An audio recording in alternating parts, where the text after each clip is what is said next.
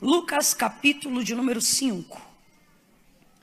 Lucas capítulo 5, do verso 1 em diante.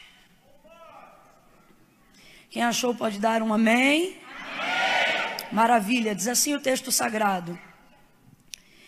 Apertando a multidão para ouvir a palavra de Deus, estava ele junto ao lago de Genezaré e viu dois barcos à beira da praia do lago, mas os pescadores já haviam desembarcado e lavavam as redes.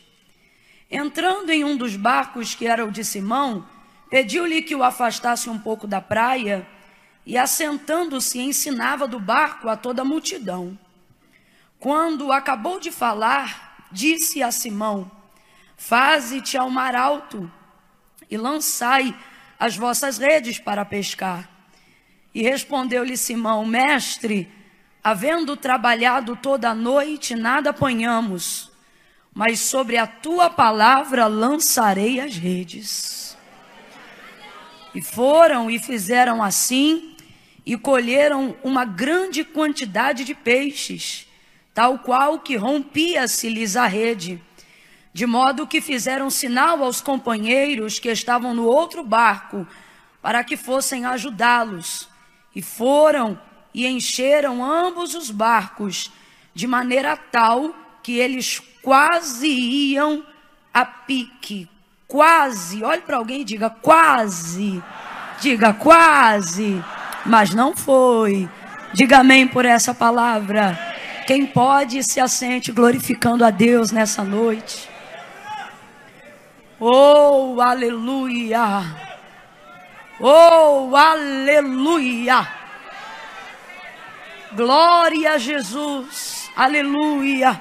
Segure a mão da pessoa que está aí ao seu lado, assentada ou de pé. Faça isso com firmeza, faça isso com vontade.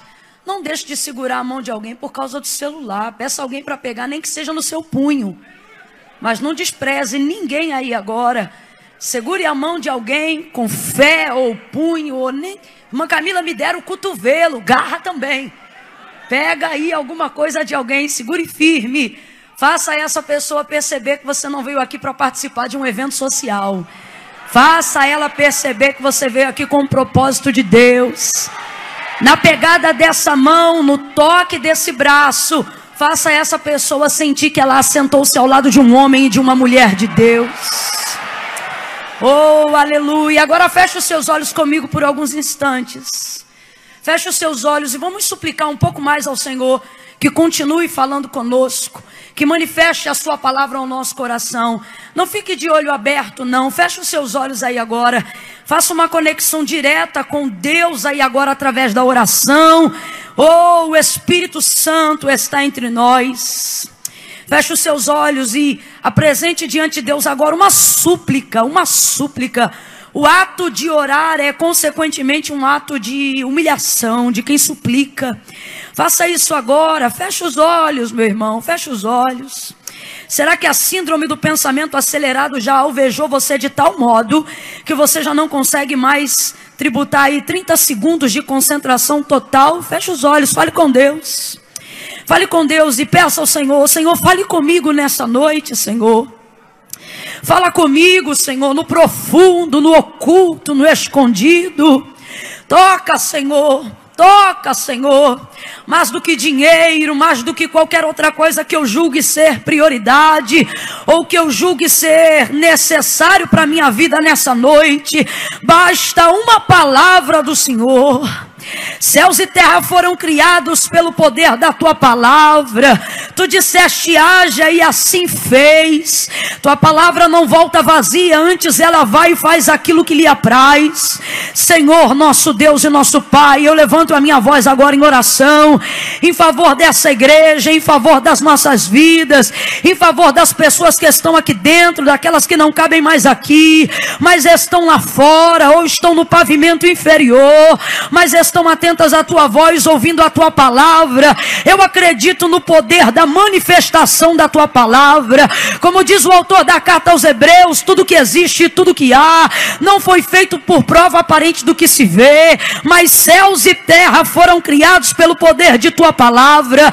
Se tu criou o céu e a terra pelo poder de tua palavra, o que tu não podes fazer nesta noite, basta uma palavra, basta uma palavra e nós suplicamos e nos colocamos diante de ti como centurião. Basta uma palavra e haverá cura, basta uma palavra e haverá transformação, uma palavra e a porta será aberta. Ainda antes que houvesse dia, o Senhor já existia, e não há quem possa fazer escapar das tuas mãos. Agindo o Senhor nesta noite, quem impedirá? Nada pode impedir o teu querer e o teu agir. Espírito Santo, me ajuda. Senhor, se for necessário, dá uma palavra de ordem aos teus anjos nesta noite e peleje em favor do teu povo, mas faça com que esta noite seja marcada por um antes e depois, Senhor. A partir daquilo que tu vais fazer, fala e faz e executa a tua vontade. E enquanto tu fala, renova. Enquanto tu fala, liberta. Enquanto tu fala, aconselha. Enquanto tu fala, dirige. Eu não vou chamar aqui para perto porque não tenho mais lugar. Mas aonde a tua palavra alcançar, que haja uma manifestação extraordinária. Células cancerígenas sejam repreendidas enquanto a tua palavra está sendo pregada. Enfermidades sejam neutralizadas enquanto a tua palavra estiver sendo pregada. A arquitetação do inferno seja demolida enquanto a tua palavra estiver sendo pregada.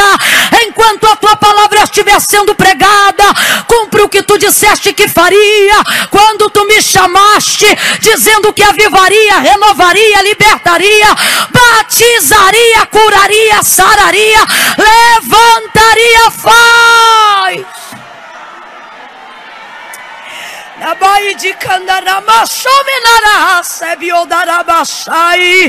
E glorifica, glorifica, glorifica, glorifica, glorifica o teu nome. E nós te glorificaremos muito mais. Em nome de Jesus. Quem concorda, diga. Oh, aleluia. Amém, aleluia, aleluia, aleluia, aleluia, aleluia. Oh glória a Jesus, aleluia, aleluia, aleluia. Oh, aleluia. Oh, aleluia. O Senhor é fiel, aleluia. Oh, glória a Jesus. Aleluia. Nós estamos diante de uma narrativa bíblica que nos mostra qual era a condição de Pedro quando começou a desenvolver um relacionamento com Jesus. Ainda não havia acontecido entre eles um encontro tão marcante, pelo menos não que se houvesse registrado ainda.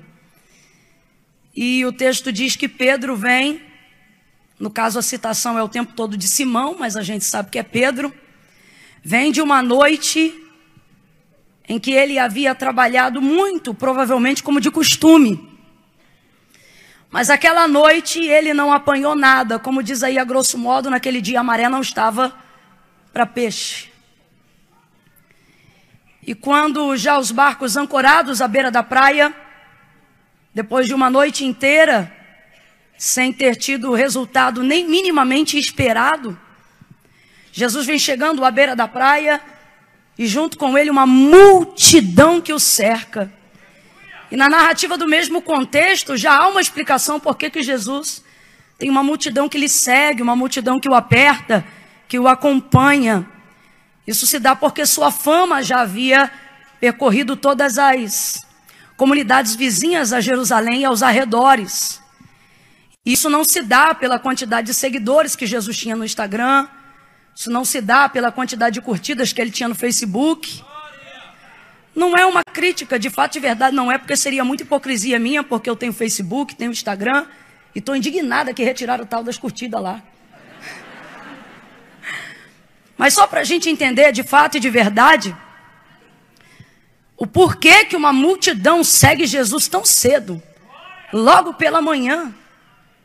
Isso se dá por causa do nível de eficácia e de utilidade do seu ministério. Um pouco mais abaixo, o versículo diz que sua fama já percorria, então Jesus já estava famoso. Jesus já era famoso. E usando aqui os atributos da sua inteligência, me responda: será que ser famoso é pecado? Você acha que é, porque está com medo de falar. Você acha que é pecado? Mas tem receio, tem medo, porque você acredita que a fama pode prejudicar alguém. E isso se dá por como a gente vê algumas pessoas se desenvolvendo diante dessa conduta. Mas o texto afirma que Jesus era famoso. E é por isso que uma multidão está ao redor dele. Obviamente, Jesus não tem seguidores no Instagram, não vive na dependência de curtidas e não está sobre apoio de nenhum ou qualquer patrocínio. Mas, ainda assim, é extremamente conhecido, é extremamente ovacionado e por mais que seja perseguido, é extremamente querido, é muito amado, está quebrando todo um sistema sem fazer força, só com a capacidade do seu intelecto. Com virtude, com poder, e isso porque, em primeira instância, Jesus foi aonde ninguém ia.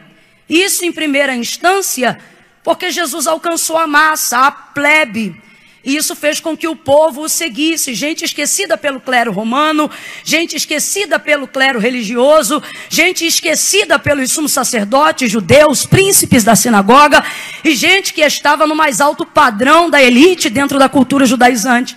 Você sabe que logo que Jesus apareceu, as pessoas olhavam para ele e diziam: Quem é ele? É Jesus de Nazaré. Diferente de nós que usamos esse codinome, né? Jesus de Nazaré, para ressaltar a sua humildade, as pessoas faziam isso fazendo alusão à comunidade que ele morava, porque Nazaré, a grosso modo, era como se fosse uma favela nos dias de hoje.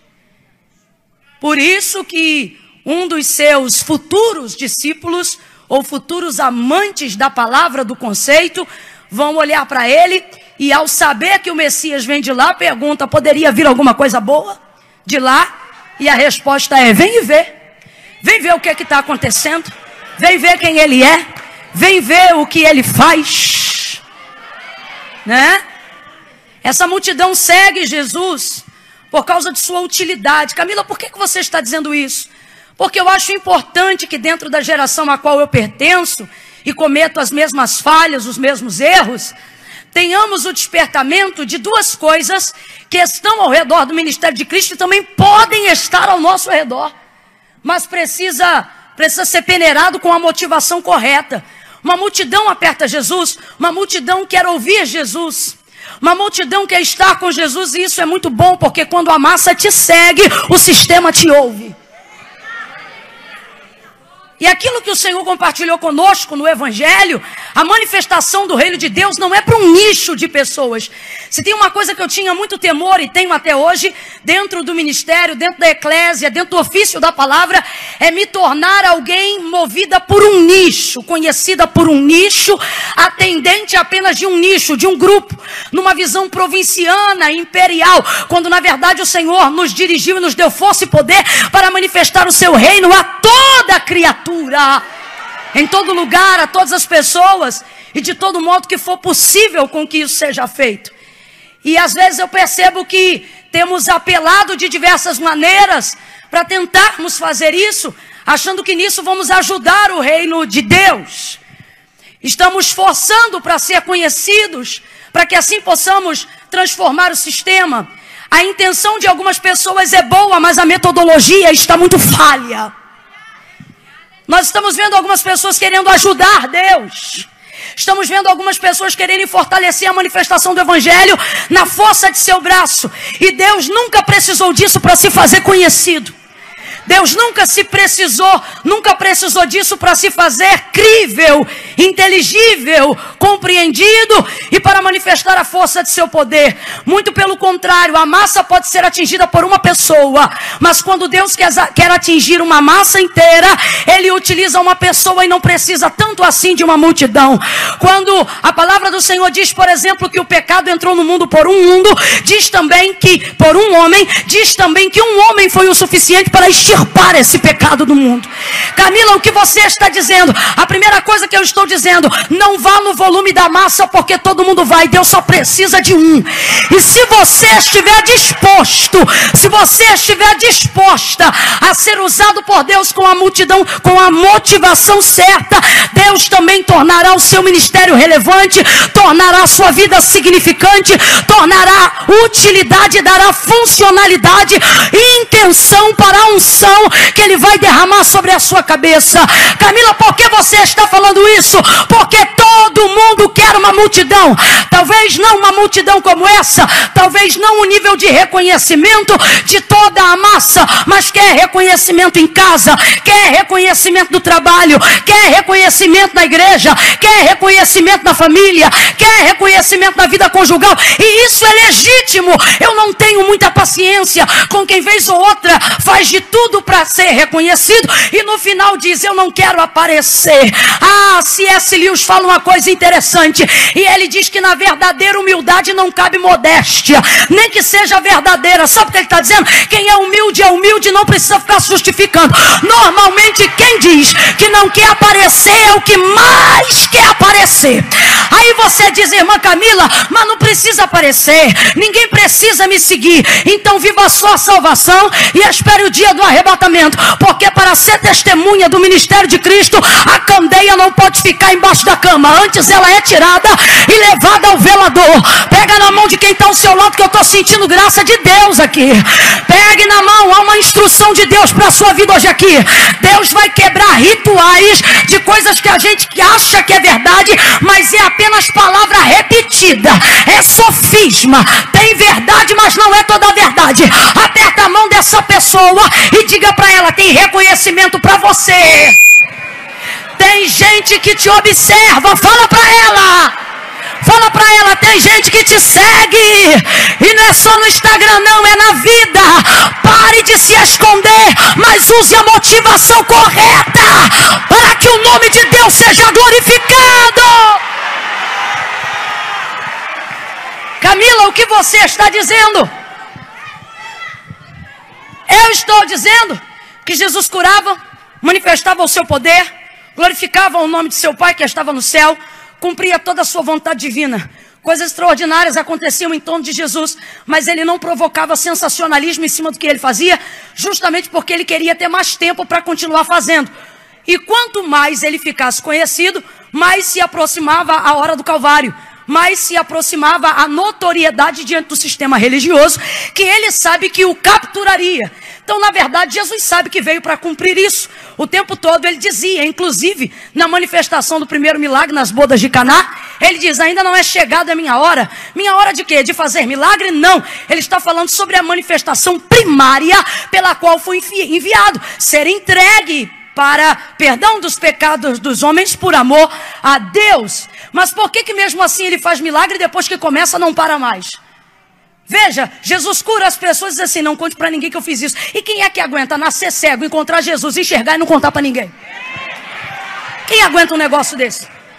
Quem aguenta ser leproso 4, 5, 10 anos, ficar com a pele branca como a neve, tamanho estado de sequidão e putrefação, e de repente está diante dele e dizer assim: se tu quiseres, tu podes me limpar. E ele olhar e dizer: quero ser limpo. E o camarada olha para o braço e cadê a lepra? Estou limpo na hora.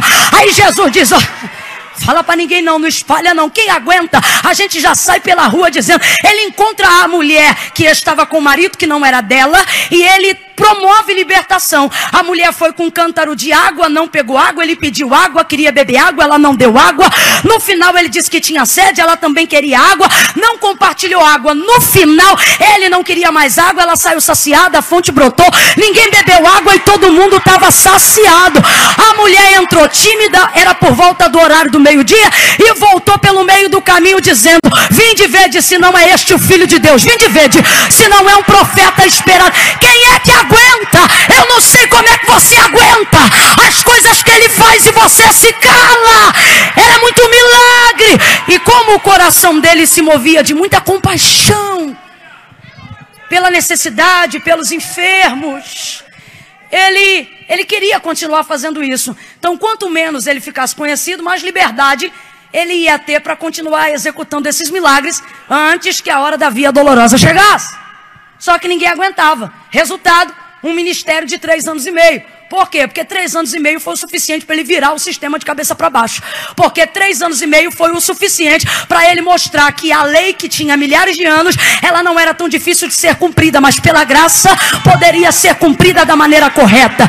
Ao contrário do que as pessoas pensam, Jesus não era um revolucionário que veio envergonhar Moisés, nem desfazer os profetas. Na primeira ministração do Sermão da Montanha, o que é que Jesus diz? Não cuide, ele abre a introdução da mensagem assim: Não cuideis que vim trazer a paz, mas a espada. Quem é a espada? É a lei. Ele está dizendo: Eu não vim abolir o que vocês ouviram. Eu vim dar para vocês um método de cumprir de maneira legítima.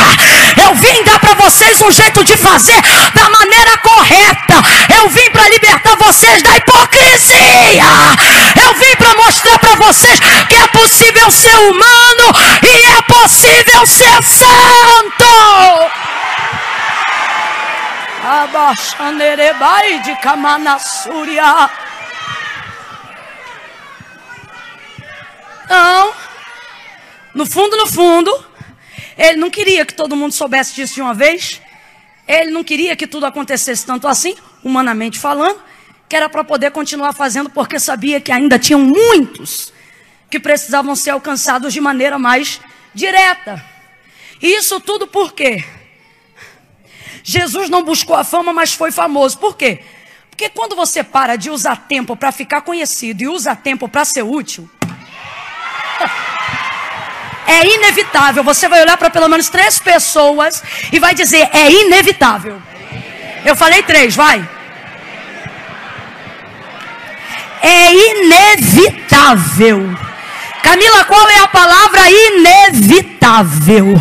É inevitável inevitável. Você não vai precisar dizer sigam-me, as pessoas vão seguir. Você não vai precisar dizer vejam, as pessoas vão querer ver. Você não vai precisar dizer eu estou aqui, vai ter um burburinho para poder saber aonde você está. Camila, do que você está falando? Sobre ser importante? Não, sobre ser relevante.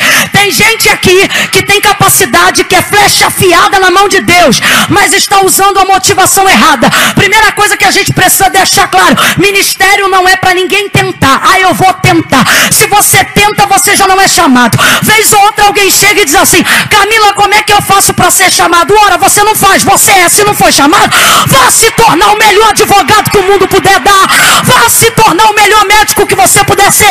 E Deus vai te usar terrivelmente na área que você foi chamado.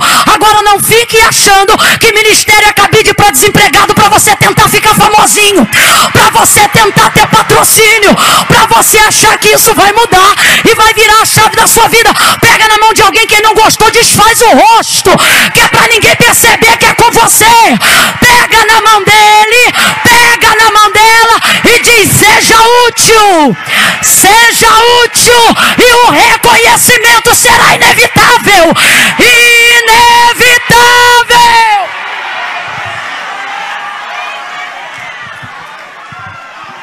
Ao longo de pouco tempo, não tenho muito tempo de vida cristã, não tenho muito tempo de ministério, obviamente, porque, consequentemente, também não tenho muito tempo de idade.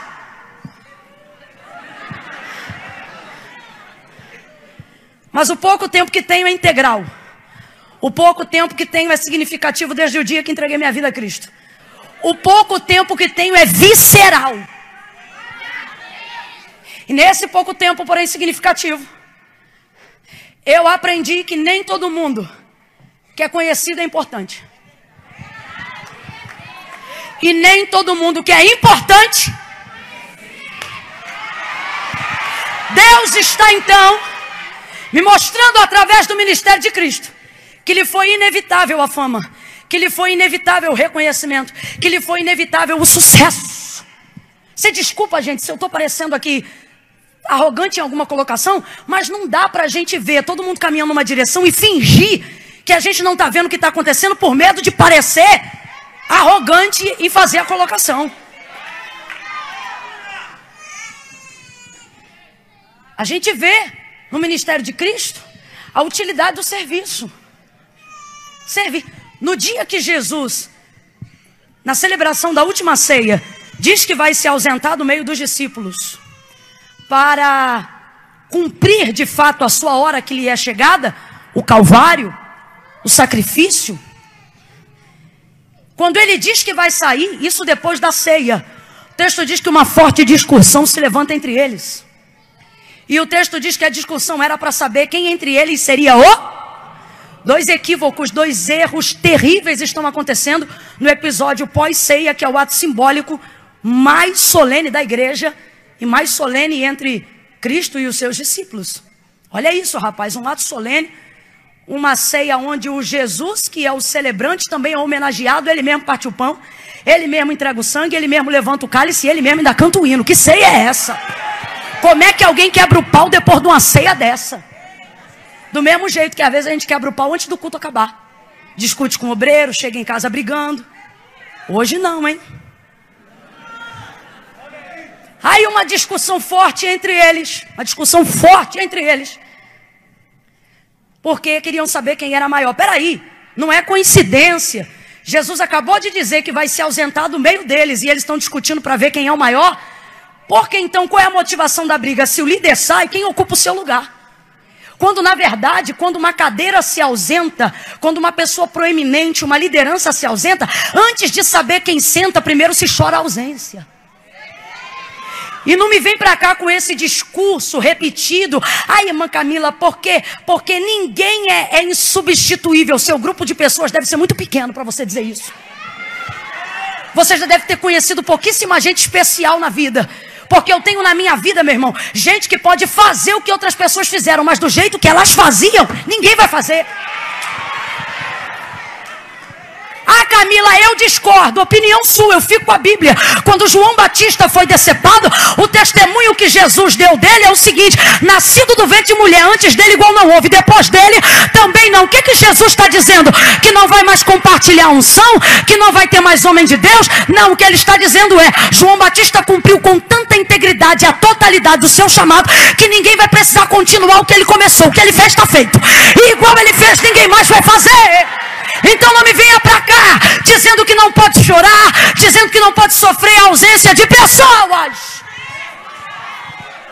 Ali era para Pedro estar tá chorando, ali era para João estar tá angustiado, mas não, estão brigando para saber quem é maior.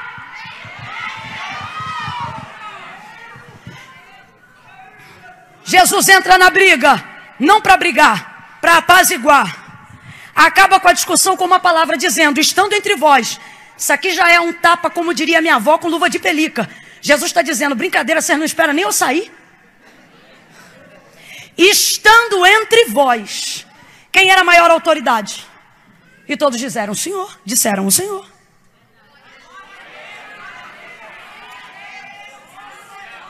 Antigamente podia beber água aqui.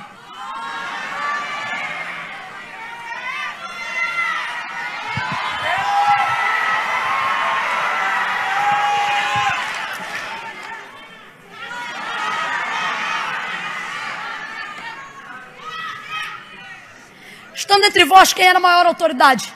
Ora, o Senhor era a maior autoridade. O Senhor é a maior autoridade. Pois, estão, pois então, estando entre vós, fiquei sentado ou de pé?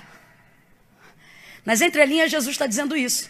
Ele está dizendo: entre vós e entre os gentios, as autoridades não se assentam? Mas episódios anteriores, e Jesus está fazendo alusão ao ritual da lavagem dos pés. Ele diz: Quem sentou, eu ou vocês? Ora, a gente sentou, porque quem lavou o nosso pé foi o Senhor. Pois então, vocês estão brigando para saber quem é o maior? Tem lugar para ser maior. Tem ou não tem? Tem. Tem. Não vou mentir para você, não. Tem. Olha o que, que o povo dizia de João Batista. Que ele era o Cristo. Ele diz: O Cristo eu não sou. Mas diziam: Mas tu és poderoso. Aí ele diz: Mas após mim vem um que é todo. Ele não descarta o fato de ter virtude de poder de Deus sobre a sua vida. Ele só reconhece que não está acima de quem está acima dele. Então tem lugar para proeminência, tem lugar para projeção, tem lugar para influência, tem lugar para exaltação. Só que o Senhor está dizendo: você não conquista isso sentado. Você não conquista isso brigando por títulos. Você não conquista isso brigando para saber quem senta na cadeira, quem é líder do departamento, qual é o nome que vai sair no folheto, quem foi que saiu no quadro de melhor funcionário do mês. Não é assim que você conquista isso. O que é que Jesus está dizendo? Há lugar para ser grande, há lugar para ser relevante, mas não se conquista isso sentado. No meu reino eu vos digo: aquele que quiser ser o maior, sirva o menor. Sirva o menor. Diga comigo, relevante. Tá fraco, diga relevante. Deus quer que sua vida seja relevante. Reconheça que multidão te segue. Reconheça quais são as pessoas que estão no seu encalço. Reconheça quais são as pessoas que te admiram na tua família. Reconheçam quais são as pessoas que te ouvem na tua igreja. Há uma pressa para falar e não deveria ter pressa para falar. Eu não programei dizer nada disso.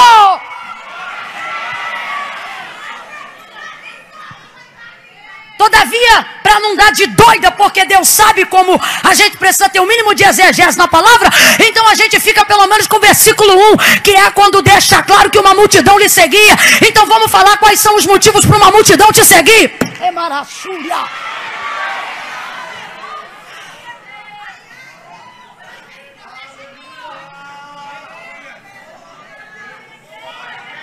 Você precisa saber que tipo de gente está com você.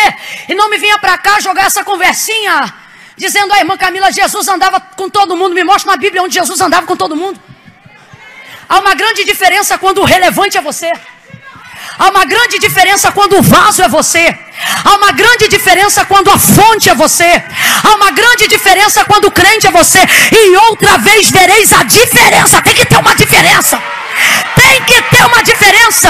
O mundo prega uma igualdade que quer convencer muitos cristãos, das quais ele mesmo, eles mesmos não conseguem aplicar. Eles querem falar de uma, de uma, de uma, de uma pluralidade, de uma coletividade, de um compartilhamento de filosofia, de ideias e de ideais, para que todo mundo seja livre na expressão do pensamento, para que todo mundo seja livre na expressão da vivência. Se isso fosse verdade, se isso fosse de verdade a verdade, eles respeitariam o que pensamos, eles respeitariam o que cremos, eles respeitariam o que pregamos. Quer dizer que se eu pregar o que está escrito na Bíblia eu vou presa? Quer dizer que se eu manifestar minha liberdade religiosa eu sou preconceituosa? É mole chamar alguém de preconceituoso quando você não se adequa aos padrões que alguém pagou preço para estar dentro dele. Então não me venha aqui falar de liberdade de expressão. Não me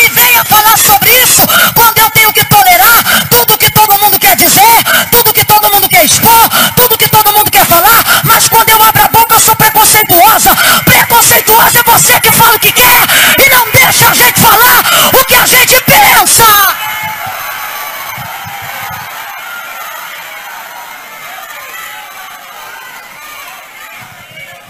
Há uma multidão para ser salva. Há uma multidão para ser conquistada. Levante a sua mão. Deus tem autoridade e tem chaves para te dar cidades, bairros, comunidades, famílias. Há uma multidão clamando por Cristo. Há uma multidão clamando por amor. Há uma multidão clamando por evangelho. Mas você precisa ter distinção no meio dela.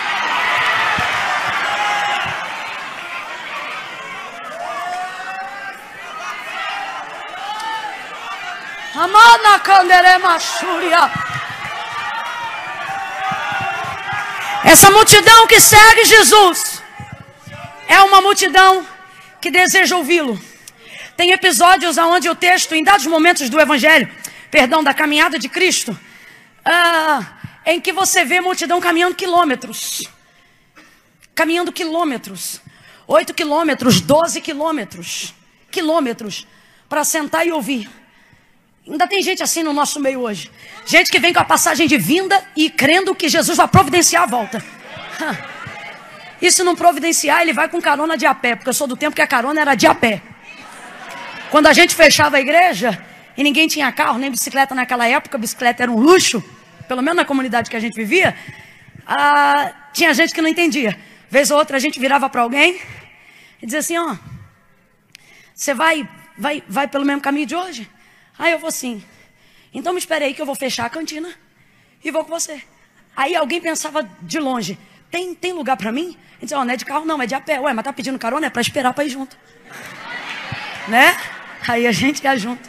Como diz o baiano de a pé. O povo ia desse jeito. Por quê? Porque era Jesus. Porque era Jesus. E vou lhe dizer mais. O povo não ia só para ouvir o que ele tinha a dizer, mas pela maneira com que ele falava o que dizia. Porque ouviam ele ministrar e diziam: prega contra a lei? Não, é a favor da lei. Mas então por que, que todo mundo ouve? Porque ele fala como quem tem autoridade. Jesus tem um jargão na sua expressão e na sua linguagem, relatado em algumas versões não revistas e corrigidas da Almeida, e diz assim: Em verdade, em verdade vos digo. Era o jeito de Jesus falar algumas coisas. Em verdade, em verdade vos digo. Jesus estava dizendo: o que eu vou falar para vocês agora é uma. E só vou falar porque eu sou a prova de que é possível viver esta verdade que eu estou falando. Em verdade, em verdade.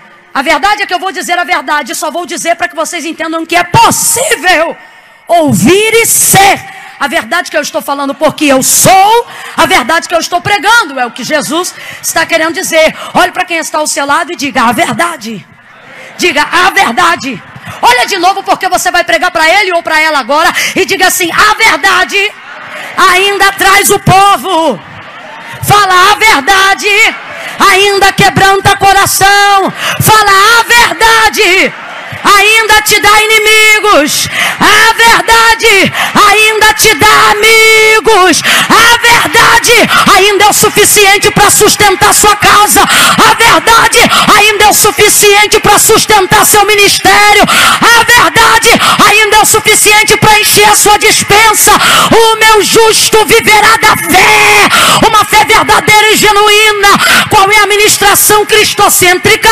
Conhecereis a verdade. Que verdade? Verdade que Jesus é o Verbo vivo, a palavra manifestada verdadeiramente entre os homens.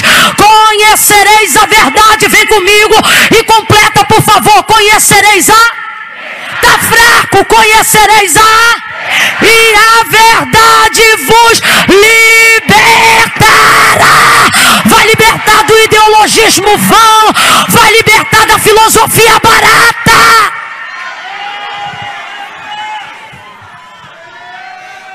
Você não pode ter medo da verdade. Você precisa escolher o lado da verdade. Quem anda em sinceridade anda seguro. Você não pode ter corda presa. Você não pode ter fio solto. Uma multidão segue Jesus.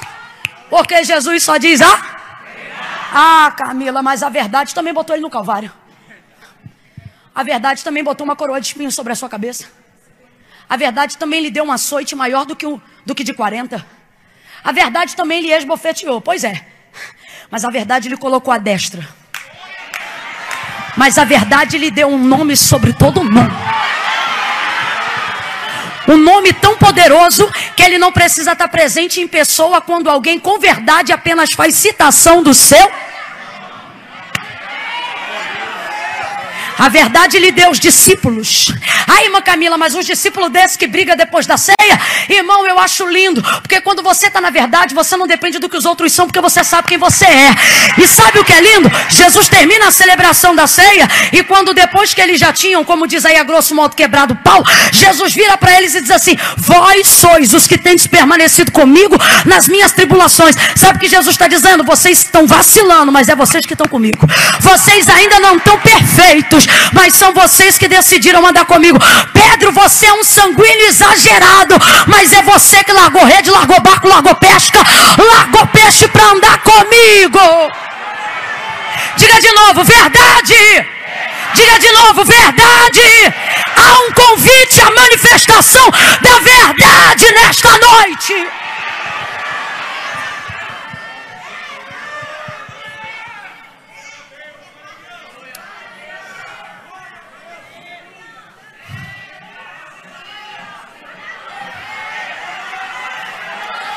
Às vezes a verdade fará você ser menos amado. Mas deixa eu lhe falar uma coisa. O povo procura verdade. As pessoas ainda querem verdade. Sabe por que, que nós estamos vivendo a maior movimentação de uma quebra de um sistema outrora corrompido dentro da nossa nação? E falo isso com liberdade porque foi notícia em todas as revistas e você sabe do que eu estou falando. Porque apesar de todo mundo indiretamente fazer parte do que estava acontecendo, Ninguém aguentava mais. Todo mundo queria a verdade. Você acha que todo mundo que ia, vamos dizer assim para a gente entender, ao culto que João Batista fazia no deserto, gostava de ouvir o que ele falava?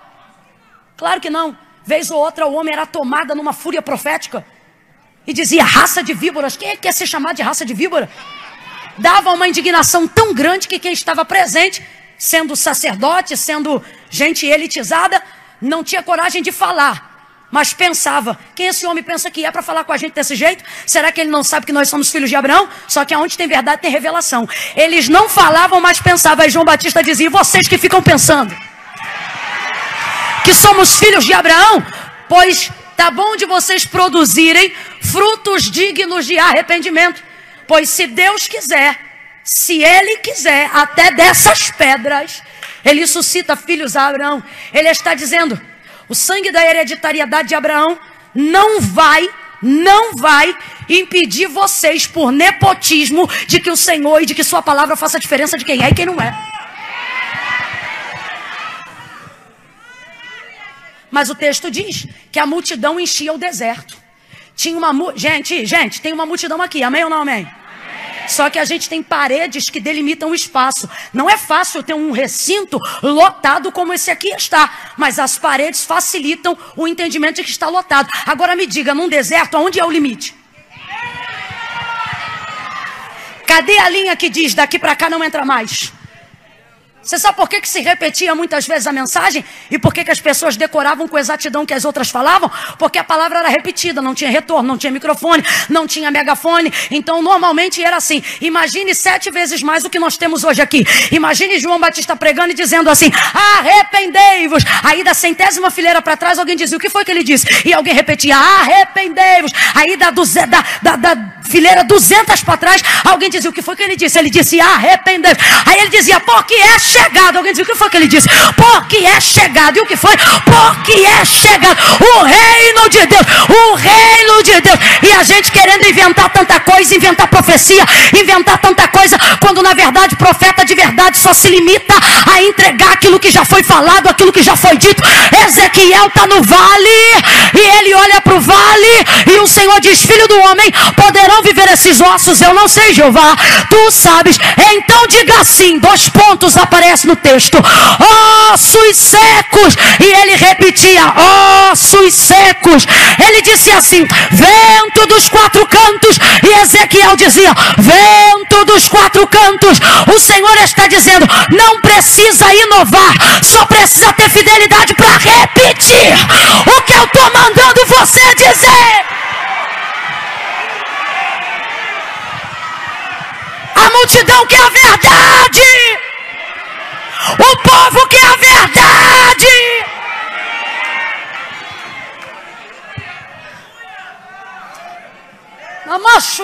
Você acha que essa gente está em pé?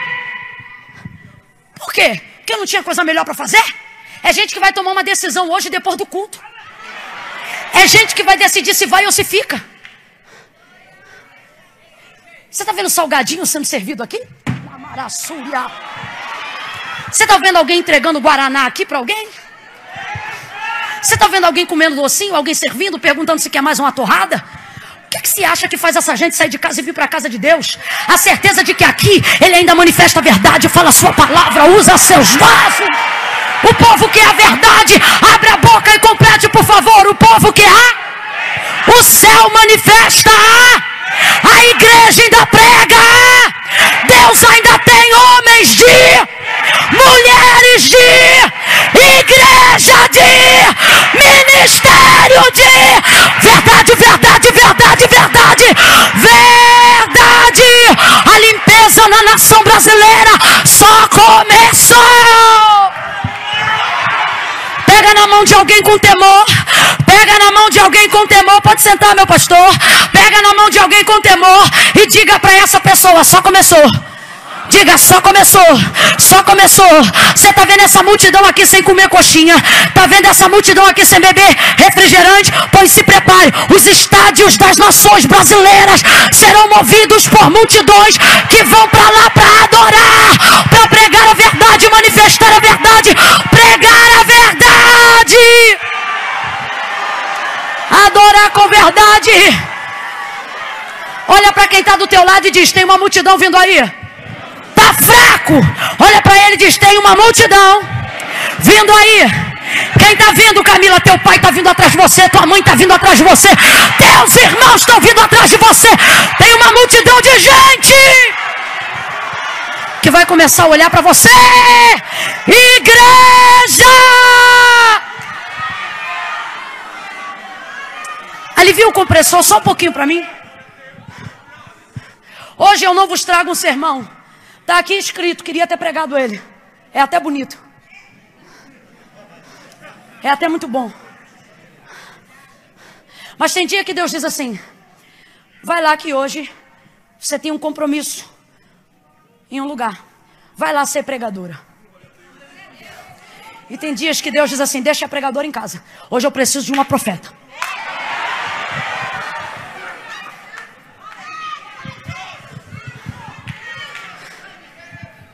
Tem gente no nosso tempo, tem vezes em mim mesma, que nós aceitamos um nível de omissão para não passarmos por um processo de rejeição. Sobre a ideia de que precisamos de uma multidão para atestar aquilo que fazemos no reino de Deus. Deus está dizendo: essa omissão vai definhar teu ministério. Se você continuar calando a boca para ser amado, essa festa vai minguar. Se você continuar balançando cabeça ou dizendo, oi irmã Camila, eu não falo nada não, eu só fico quieto, essa festa vai acabar, essas amizades vão acabar, essa agenda vai acabar. Deus não está abrindo porta para você ser omisso, Deus está abrindo porta para você ser verdadeiro. Deus não está abrindo porta para você ser omissa, Deus está abrindo porta para você ser profetiza.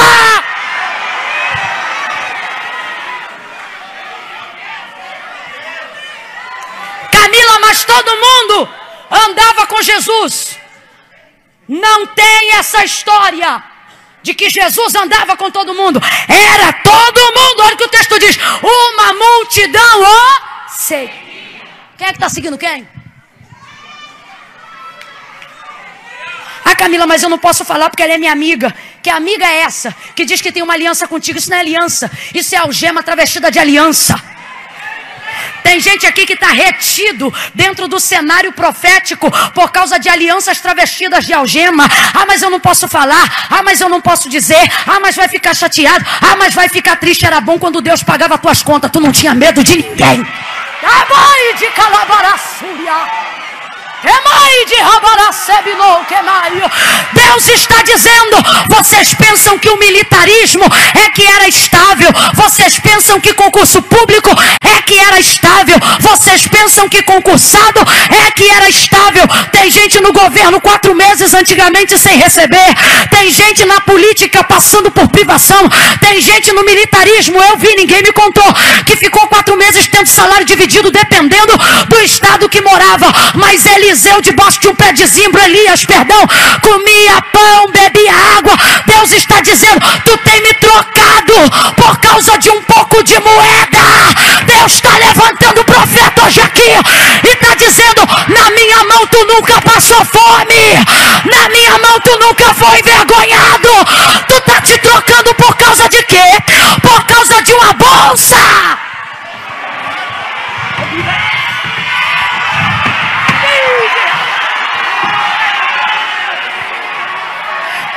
Te trocando por causa de quê? Por causa de um sapato de marca.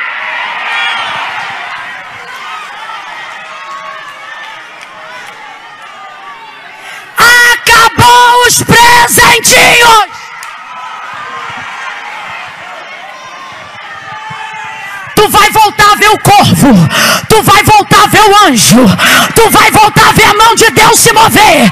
Vai ser pouco, mas vai ser com verdade. Temporariamente pouco, mas vai ser com integridade. Espírito.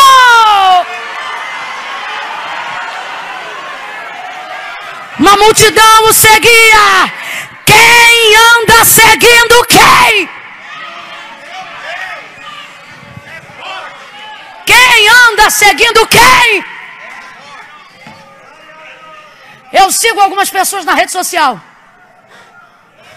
Só que eu tenho um temor quando eu vou lá e eu clico assim, seguir. Para mim não é um ambiente isolado, rede social. Para mim não é.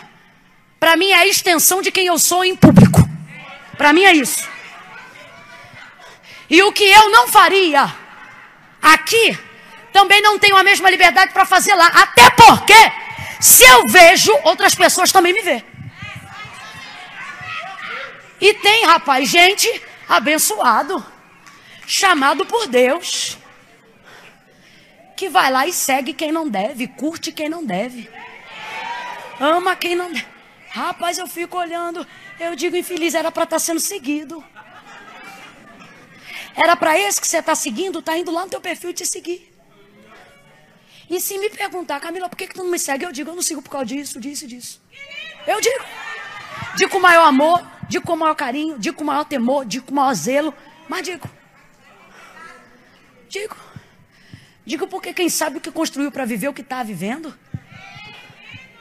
Rapaz, quando você sabe que tu não está preso a nada, a coisa não é fácil não, é mais difícil. Porque a peneira de Deus é muito mais fina que a do homem.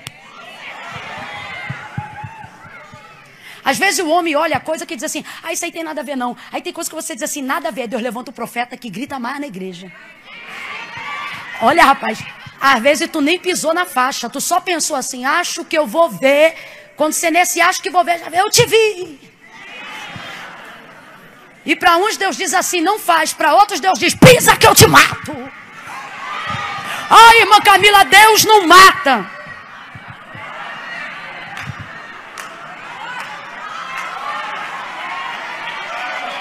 Ah, que não. Deus faz o que lhe apraz, Deus é dono de tudo. Escute isso. A multidão segue Jesus. Quem está te seguindo? Quem está andando com você? O reino de Deus é impactado. Ou melhor, você impacta quem com o reino de Deus na sua vida? Uma multidão o seguia. Ah, Camila, eu estou ali, eu estou aqui, estou com fulano, estou aqui, estou acolá. Porque Jesus andava com todo mundo. Não, era todo mundo. Jesus vai virar para os próprios discípulos e vai ver se eles querem seguir de verdade. Por quê? Porque Jesus tem filtro na plateia. Jesus não quer ser seguido por todo mundo, não. Então ele coloca um crivo para dizer quem deseja segui-lo. Mateus capítulo 16, verso 24 em diante. Texto áureo. E ele diz: se alguém quiser, primeira coisa, só vem quem quer. Por isso não é por força nem por violência. Você não tem que se obrigar a ser amado. Nem tem que se sentir preterido pelo mundo quando alguém não te ama. Se alguém quiser, completa para mim o termo da voluntariedade. Se alguém, se alguém, Jesus está dizendo: vem quem quer. Ah, mas eu bebo. Ah, mas eu fumo. Você quer? Ele não está perguntando se você pode. Mas vai ouvindo aí, vai ouvindo. Por que, que eu estou dizendo isso? Porque tem gente aqui nessa noite que precisa fazer uma aliança com Deus. Mas não consegue fazer porque diz assim: eu não posso ir porque eu faço aquilo, eu não posso ir porque eu tenho isso, eu não posso ir. Ai, irmã Camila, eu gosto desse aqui. Irmã Camila, para mim servir a Deus é coisa tão séria que eu só não vou porque eu ainda não sou casada e nem casou ainda. E nem vai casar se continuar achando que resolve a própria vida. Isso só está acontecendo porque você não crê na verdade bíblica, da qual disse o Senhor: sem mim foi Jesus que disse isso. Sem mim, nada. Sem mim, sem mim, ninguém pode impedir sua salvação. Não pode. Ninguém.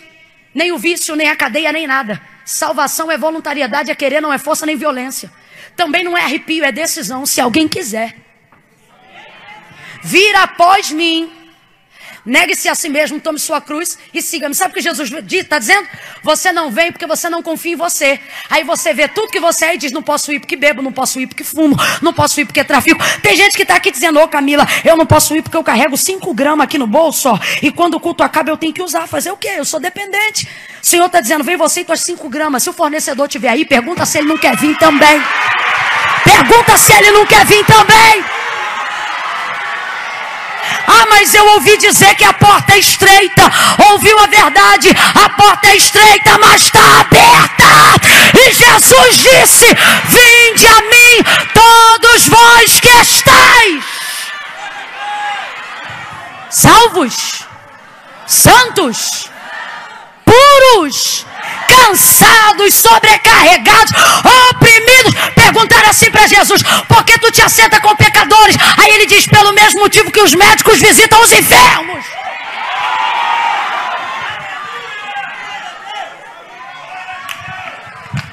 Camilo, o que você está dizendo? Não confio em você.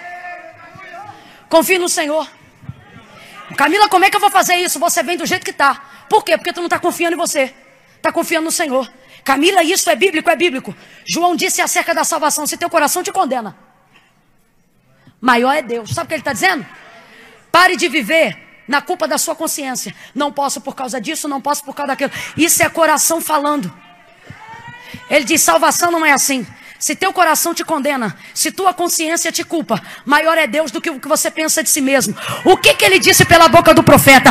Eu sei. Ele não disse eu acho. Ele disse eu sei que pensamentos tenho de vós.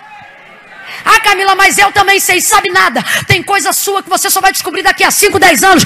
Teve coisa na sua vida que tu bateu o pezinho no chão e disse nunca mais. E hoje faz parte da tua rotina. Você não sabe quase nada sobre si mesmo.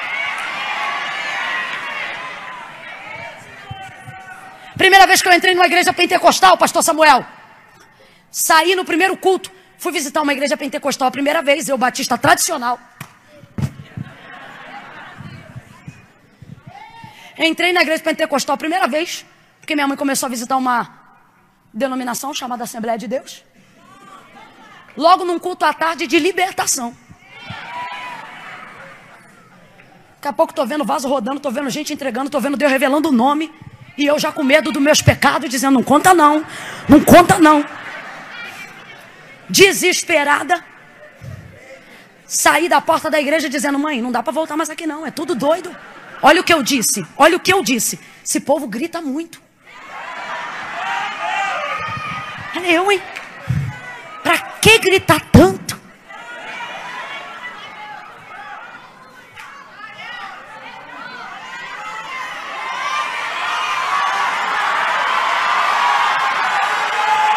Os que gritam, estão aqui também? Estão aqui? Mas não precisa. Vez ou outra alguém diz para mim, Camila, não precisa. Eu digo, realmente não precisa. Eu faço porque quero, faço porque sinto, faço porque não consigo não fazer de outro jeito.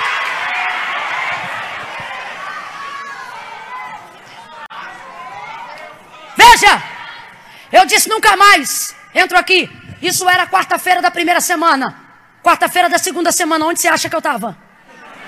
Porque eu tive medo, porque eu achei estranho, porque eu não concordei, mas eu percebi que lá manifestava a. E eu queria a. Você está procurando a verdade e o Senhor está dizendo: Eu sou o caminho.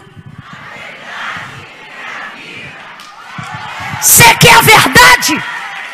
Você quer a verdade? Então está na hora de você ter coragem para fazer uma aliança com Deus. E eu não estou perguntando como você está, eu estou perguntando se você quer. Você acha que eu vim bonitinho igual eu estou hoje? Não.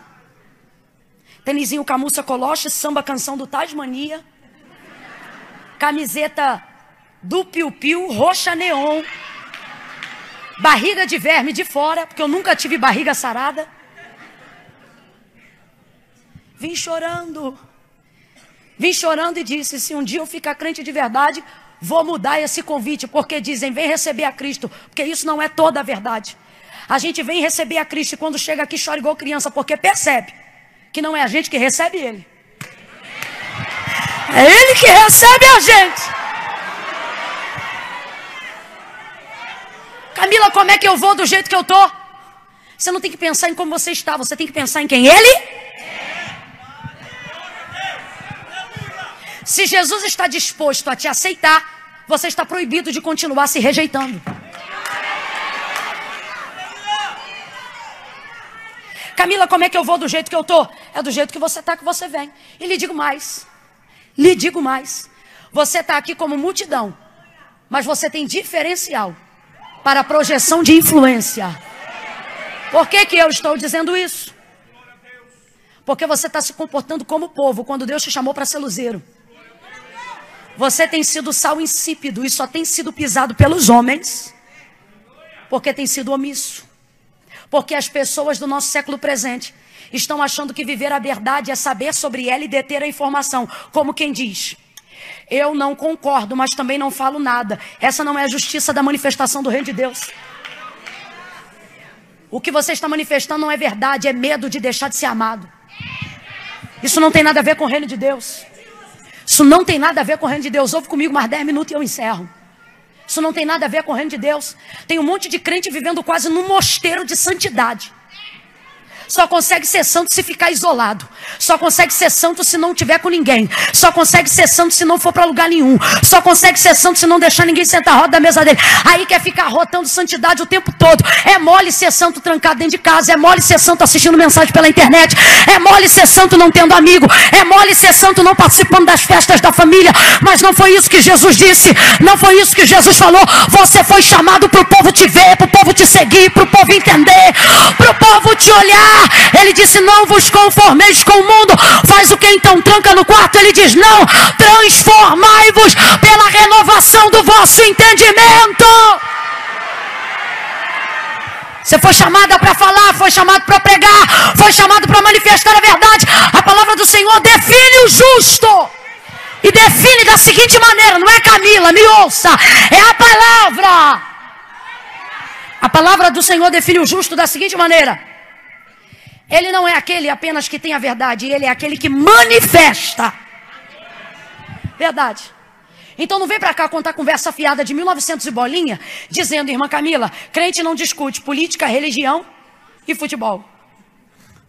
Isso é conversa. Porque Paulo disse: quando vocês forem questionados acerca da razão da vossa fé, estejam prontos. Para quê? Para se calar? Para defender. Camila, mas tem que dar testemunho. Isso. E o testemunho verdadeiro é quando a vida é condizente com as palavras. Vai ver, é por isso que tem muita gente que parou de abrir a boca. Só que o Senhor está nos convidando, irmão. E não fica pensando que eu estou pregando isso descomprometida, não. O couro está comendo para lado de cá também. O Senhor está nos chamando hoje a um convite. E Ele está dizendo para cada um de nós: a verdade está em você, libertou você, transformou você, por que você está retendo ela como uma chave que tranca um cadeado? Você sabe uma coisa que me indigna que eu vejo?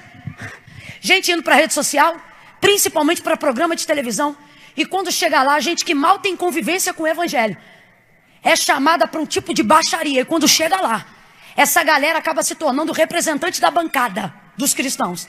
Gente que não tem vida com a igreja, gente que não foi lapidado pelo Senhor, mas porque aceitou um convite e está lá para poder falar em nome de uma multidão. Gente que não me representa gente que me envergonha quando abre a boca, gente que faz a gente mudar o canal de constrangimento pela falta de argumento ou pela fraqueza de instrução bíblica, porque achou que era só pentear o cabelo, botar uma Bíblia debaixo do braço e vir para a igreja, nunca foi para a escola dominical, nunca leu a Bíblia, nunca veio para ciclo de oração, nunca foi obediente a pastor, nunca teve liderança religiosa.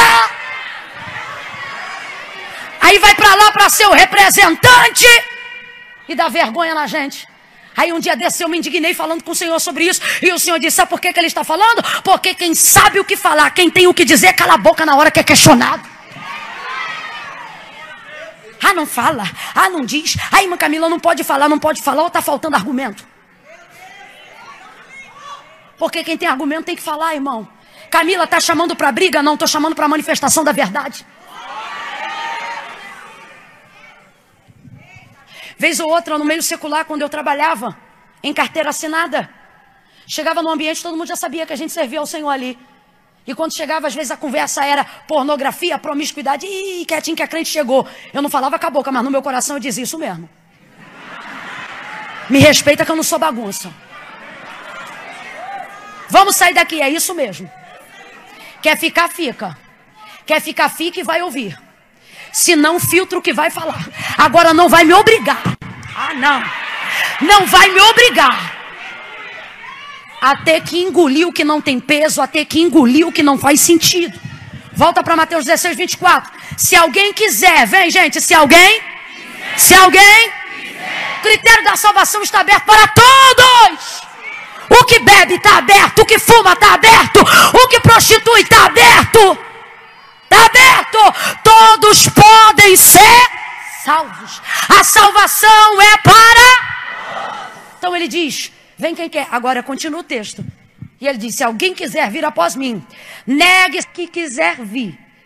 E tiver que, que quiser vir para ganhar, já perdeu antes de chegar. Mesmo que chegue. Olá, eu sou Jesus. Olá, perdedor. Perdeu. Porque só veio para ele diz: mais qualquer que para chegar tiver que perder, já ganhou antes de chegar. Pois que vale ao homem ganhar o mundo inteiro se em troca disso perder a sua alma, salvação. Pode vir quem quer, mas só fica quem aguenta. E o que me faz aguentar? Perceber que o que eu recebi dele é maior do que tudo que eu já lutei para ter. O que, que faz uma mulher largar um amante que sustenta ela com casa, com roupa, com comida? Perceber que encontrou em Jesus o que nem dez amantes jamais teve. O que faz alguém que depende de heroína para viver? Largar a heroína, fechar a boca, transferir a propriedade do tráfico para poder viver Jesus. O que faz? Perceber que a heroína ficou perdeu para o verdadeiro herói. Perceber que tudo isso era coisa que você buscava para alcançar de fato e de verdade a verdade. O que faz Madalena largar essa vida? O que faz Pedro largar a pesca? Jesus não lhe prometeu mais alto salário do que o barco cheio de peixes? Deixa eu falar uma coisa aqui. Tem ministérios que de fato, de verdade, vão tentar tem outros que já estão credenciados a conseguir. Por quê? Porque diferente de quem veio para tentar, tem gente que deixou para chegar. Quem teve o que deixar já está credenciado para conquistar. Às vezes, para chegar, você vai ter que deixar. Só que você não deixa sozinho. Jesus te ajuda nessa caminhada. Ministério de louvor, preparei, preparei.